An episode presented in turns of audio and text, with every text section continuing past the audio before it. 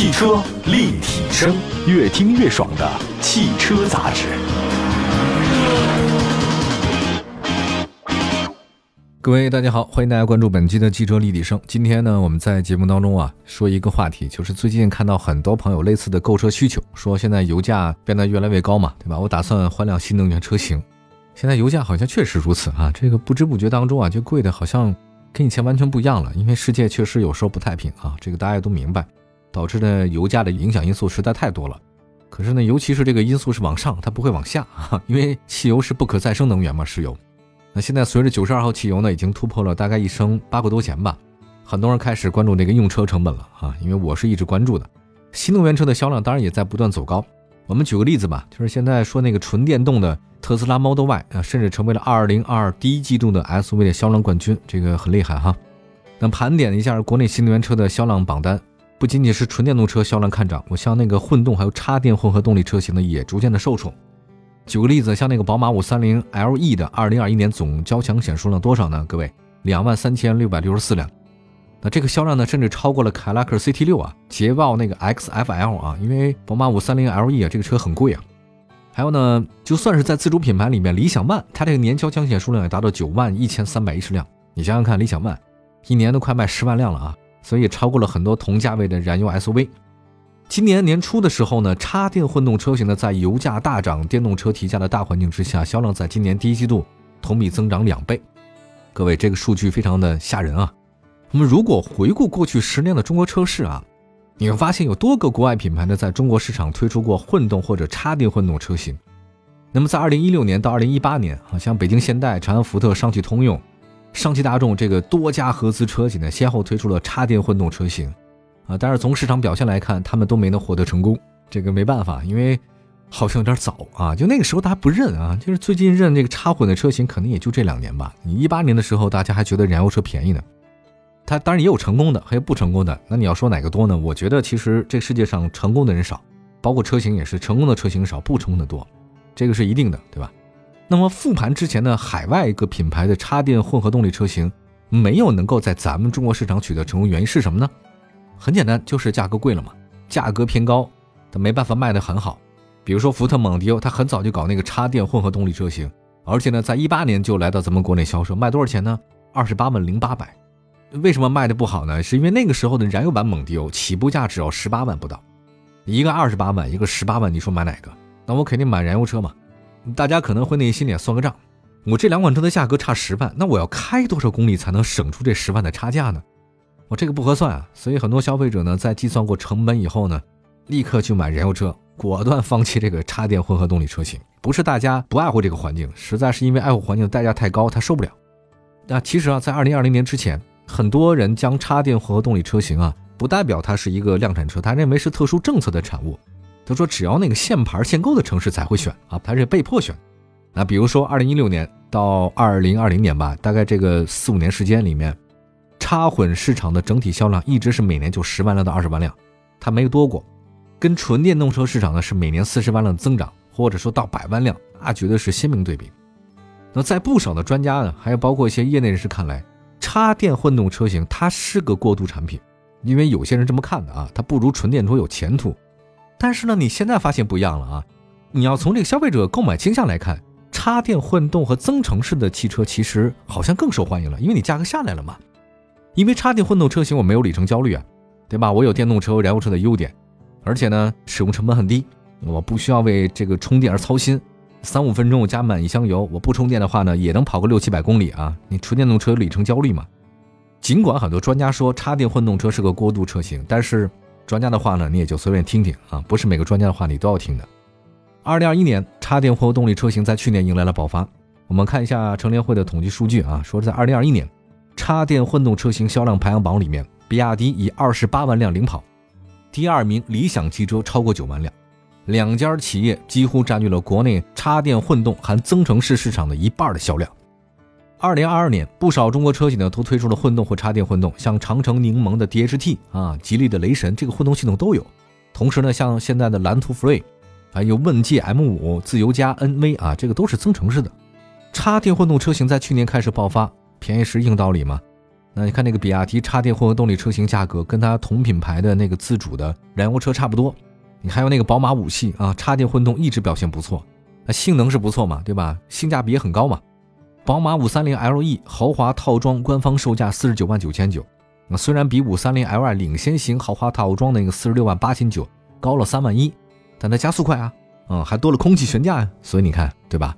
所以宝马五三零 LE 豪华套装比那个普通的燃油版我贵那么一点点，但是我各方面加了很多东西，让你也觉得很值嘛。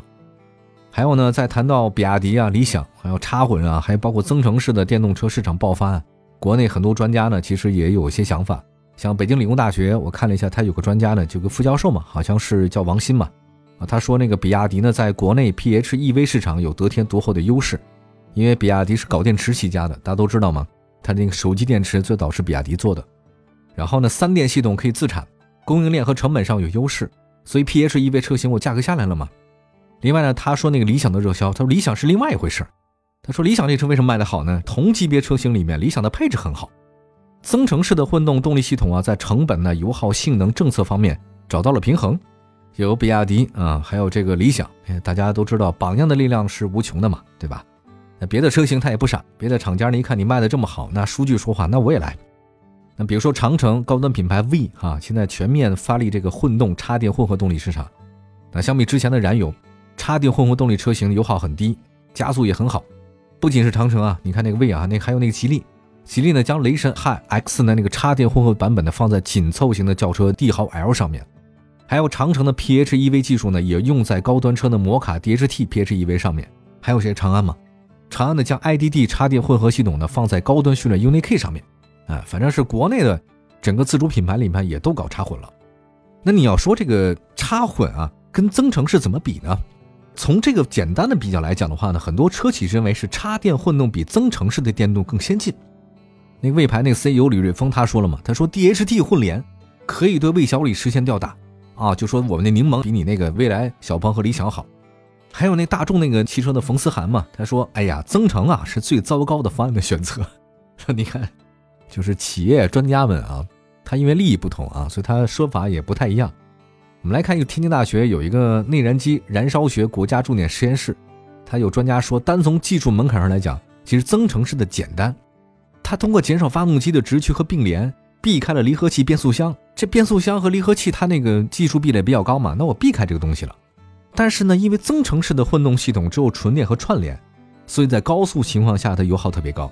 专家解释着说，增程式混动吧，可以啊，在油耗、续航里程和充电方面达到平衡。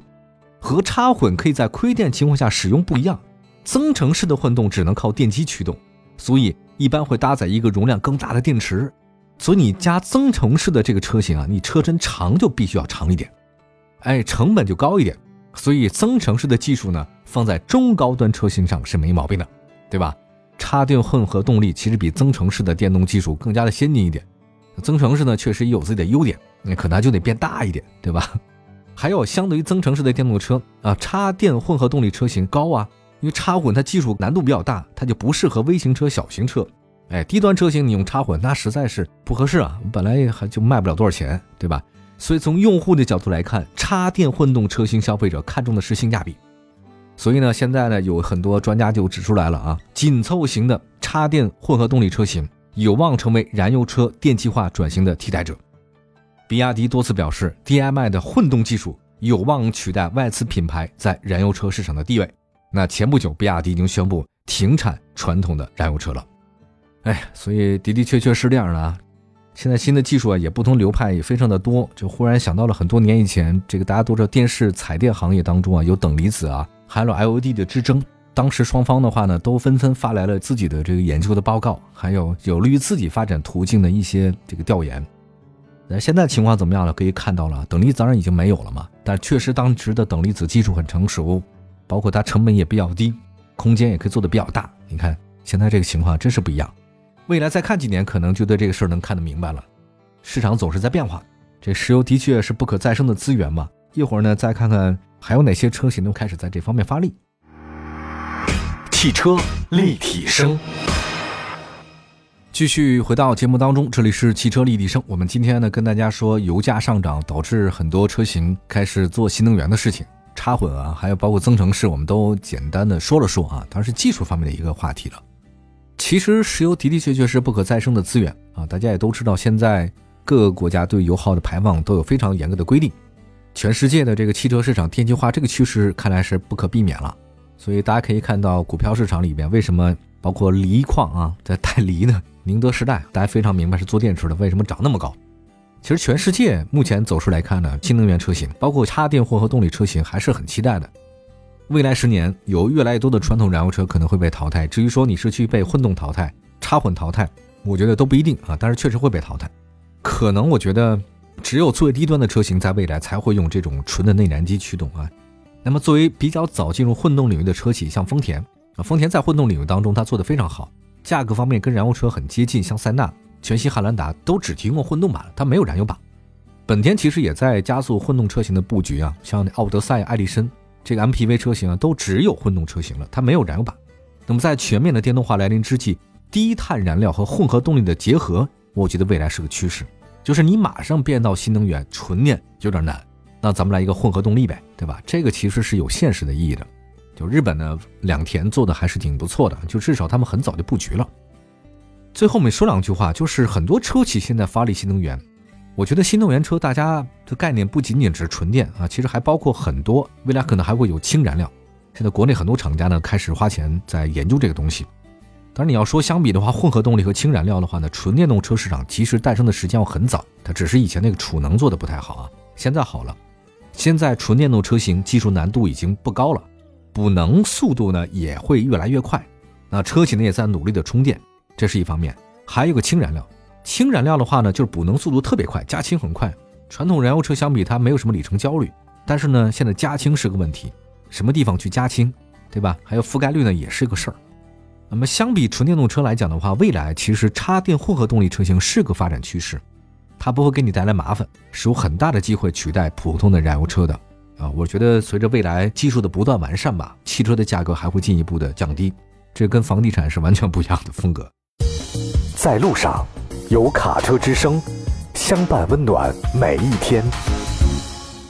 好吧，我们节目的最后再关注一下卡车之声，今天为您带来的是东风商务车的消息。四月十九号，龙擎 DT 八变速箱正式下线了。龙擎 DT 八是一款八档变速箱，采用单中间轴主箱加行星轮后副结构，主箱所有档位呢均配置同步器，采用主动加中间结合润滑模式。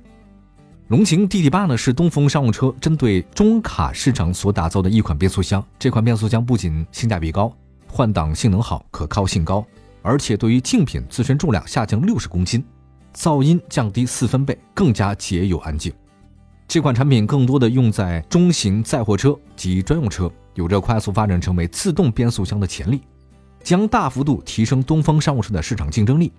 二零二一年。东风商务车动力总成事业部新建了一条龙擎 DT 八变速箱自动化装配线，自动化水平、多品种混流生产能力、劳动效率均得到大幅提升。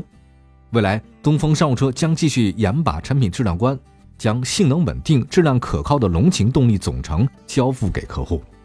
好的，感谢大家关注本期的汽车立体声，我们的官方微信、微博平台同名搜索“汽车立体声”。明天同时间在节目中不见不散，我们下次接着聊。